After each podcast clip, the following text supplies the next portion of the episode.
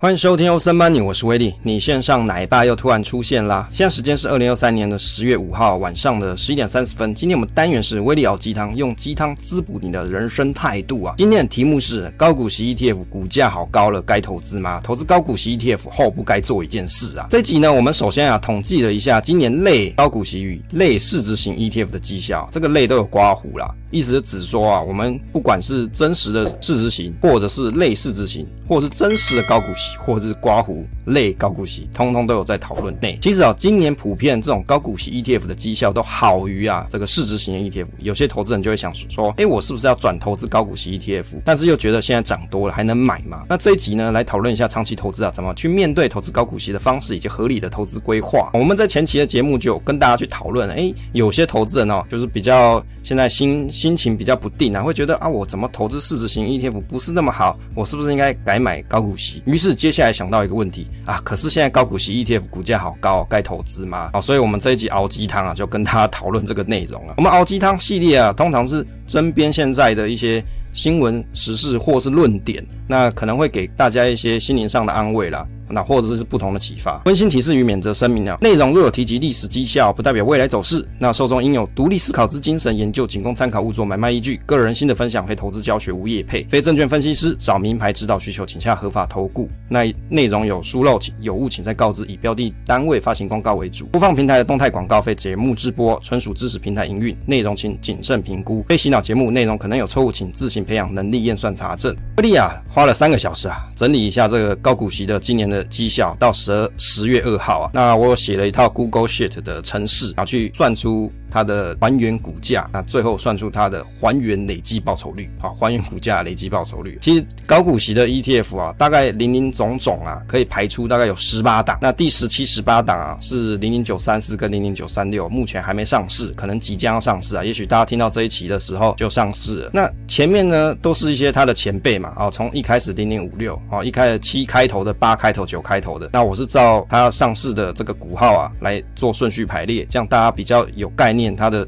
至少你就算不知道它上市几年，你看这个号码你也知道谁先谁后嘛。你几几 T 的哦，我是第零零九 T 的哦，看到零零五 T 的就要怎么样退三步了哦，所以你就知道说哪一个是比较久的，哪一个是比较新的，看就知道。其实从这个里面哦，老大哥啊，其实这个零零五六其实累计报酬率还是不错啊，有四四 percent。那其次呢是零零九一五的凯基优选高股息啊，今年的累计报酬率是四十八点六二 percent 哦。接下来的就是大华优利高填息三十零零九九一八是四十二点五三 percent，这一档真的是有够低调啊！这个新闻我好少看到。大华优利高填息三十 percent，呃，三十 ETF，其实它这一档 ETF 蛮特别的，未来威力有机会啊再来介绍一下，来研究一下，因为它主打就是高填息，大家怕什么？左手换右手嘛，领股息要干嘛？左手换右手，有没有？常常人人家网络在那边骂嘛，在在讲这个东西。原则上啊，它这一档 ETF 就是在解决这件事情，所以这一档标的，诶、有填息，的确看起来累积报酬率好像是不错的样子哦。那再过来呢，就是像群益的台湾精选高息跟零零八七八国泰永续高股息，就是零零八七八跟零零九一九啦，大概这两个绩效比较相近，大概就是三十四、三十三 percent 左右。再来呢，零零七三也不错，这个也很相近，差不多是三十五 percent。好说元大台湾高息低波这一档是主打低波动嘛，以及一些因子投资的内容。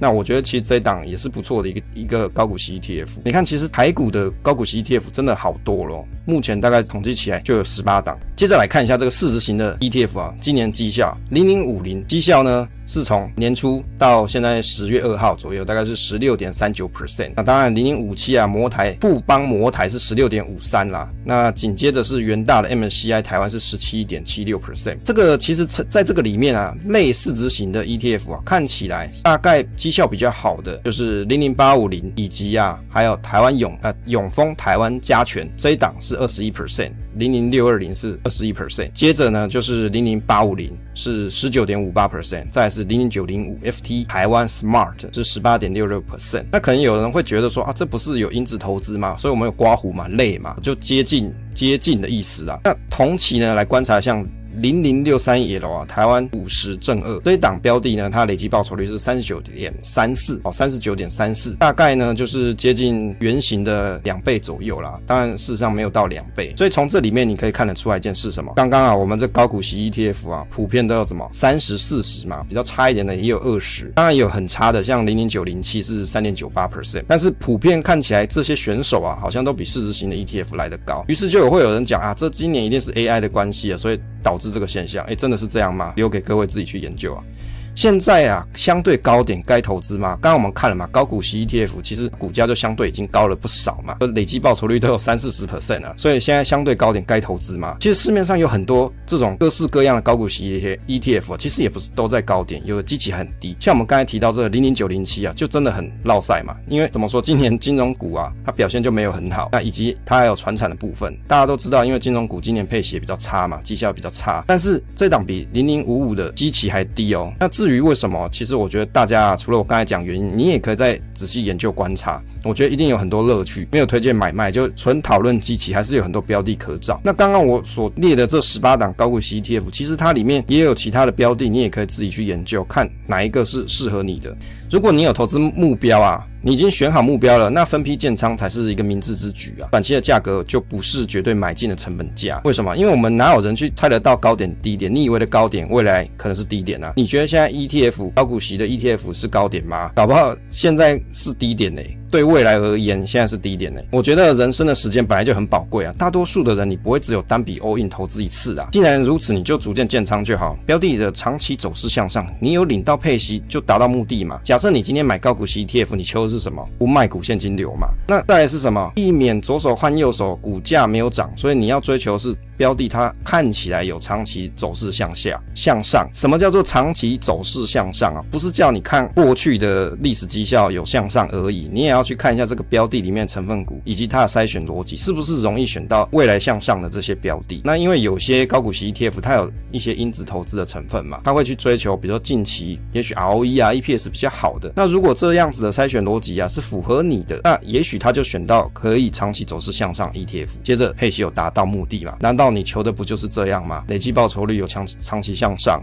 接着配息你有领到，那不就达到目的了吗？有些朋友会提到风暴比去判断长期投资的进场点，好吗？其实威力对于这一点啊，我自己的看法是，其实你要用风暴比进场啊，用特定的比例来进场。所谓的风暴比，其实我个人是觉得一个很玄妙的东西啦。当然有各位大神哦，你如果你很懂的，可以教一下威力啊。那我只是看了一些技术分析的文章，通常是在讲说箱型的格局的顶部跟底部的位置但是其实投资有没有这么简单哦？都在箱型的走势中，如你的预期啊。其实我觉得真正的风险的管控方式啊，以及你资金的进场到底什么是合适的，只有你的资金的比例控管才能够做风险控管啊，风险的管控。也就是你一开始捏好你要投资的比重，你这个股票大概要多少？现金要多少？这个比例你你已经拿捏好的时候，其实你的风险某种程度就已经锁住了。投资高股息 ETF 之后啊，不应该做一件事情，什么事？哦，到底什么事？不要去论坛发文啊，因为一定有人会叫你去买十字型就好。真的要证明自己还是指数派，其实你这时候你可以去贴对账单啊。投资组合里面，你只要有沾到市值型，你就。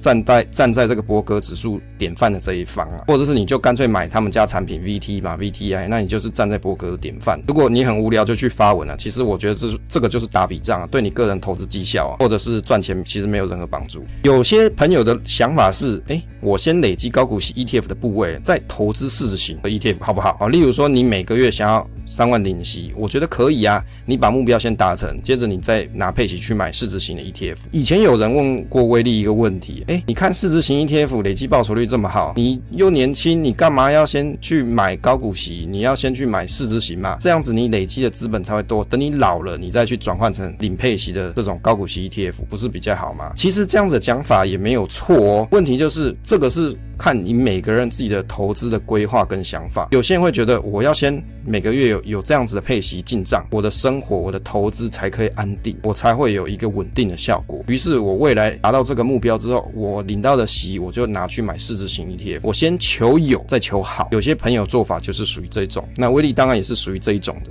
那这种做法其实对有些人来说啊是不可思议的行为哦。年轻应该要把钱先投到市值型 ETF，原因是什么？因为过去报酬比较高嘛。那年轻人不该。追求配息，其实你觉得这个句话是对的吗？不是所有的年轻人都一样的想法。其实股市长期向上，追求配息没有意义，要用钱卖股就好。但是真的是这样吗？哦，那我觉得这东西已经炒到烂了。那过去报酬率好，那未来特定时间的报酬率就会好吗？如果是这样，我就认为说不会有投资人在持有市值型的 ETF 的时候感到迷惘。有的人就会迷惘嘛。那我觉得就是你在投资之前呢、啊，有些事事情你还没有想清楚。有些人会想说，哎，高股息 ETF 或是个股啊，这种高股息的 ETF 或者是比较高股息的个股，它没有保证填息啊。那有些人会想说，哎，这个配息又不一定会填息。其实你买什么金融工具都一样情况，标的能不能涨？反过来想一件事啊，标的不配息，但是标的没未来了，股价不涨啊，先不说，搞不好还跌。其实标的的成长与否啊，跟本身不配息没有什么绝对的关系啊。有配息的标的填息是在于啊，市场投资人是不是看好这档标的未来啊它的走势？那如果有看好，自然它领到配息，它就会再投入嘛，所以就容易填息啊。配息只是被动获得现金流的方式之一啊，当然你也可以主动获得现金流，就是卖股票。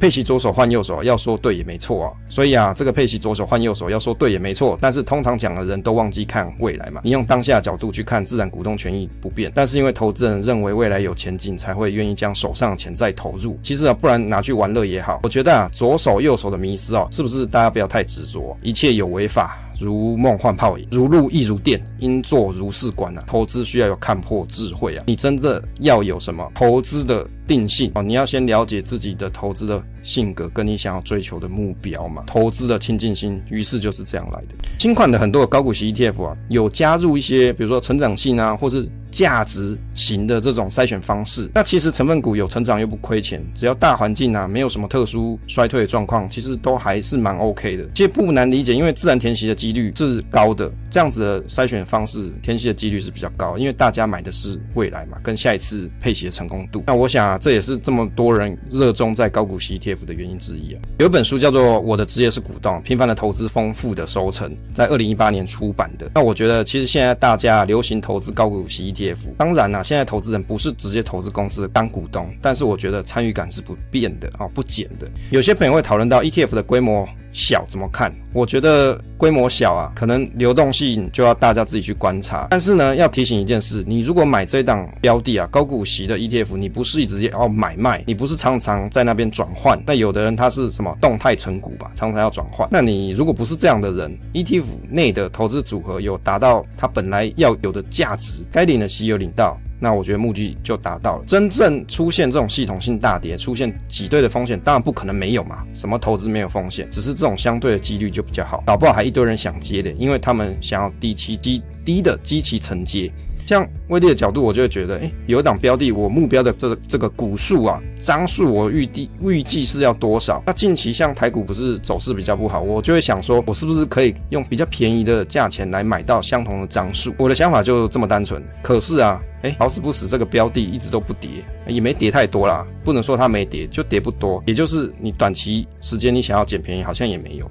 有些朋友啊，他会提到像零零七三三规模小，这个之前威力在前面的节目结束啊节节目集数有跟大家讨论过。有些人会认为，哎，这规模小不建议投资。其实你用做波段的角度去看规模小，那当然它就不是一个明显的问题。当然我们不鼓励大家没有做功课就去做短线，傻多长抱比较不会亏钱呢、内扣费也是一个常见的迷思啦。内扣费到底是不是越低越好？哎，当然是啊。问题是你要看一下你在什么地方买东西嘛。你在沙漠里面买一瓶水，这个价格跟你在都市里面买，难道会一样吗？就像你在绿岛买饮料一样嘛，绿岛价嘛。所以你在某个地方选某个东西，那但是你目的可以达到就好了，并不是说要斤斤计较。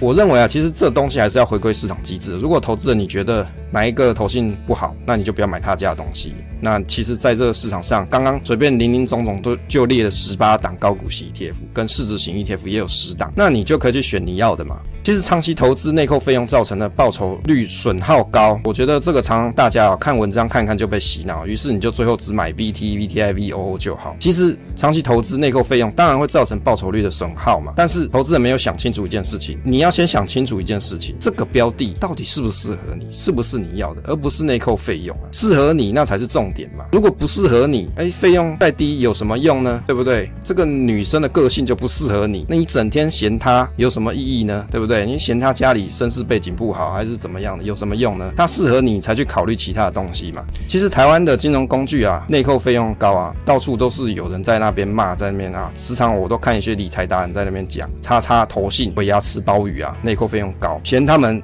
投信太黑心。其实我觉得就不要去陷入这种内扣费用的执着，你要达到你的投资目的才是你要的，不是吗？不同市场应该要有合理的费用期待。分享总是单纯的快乐，期待下一次再见。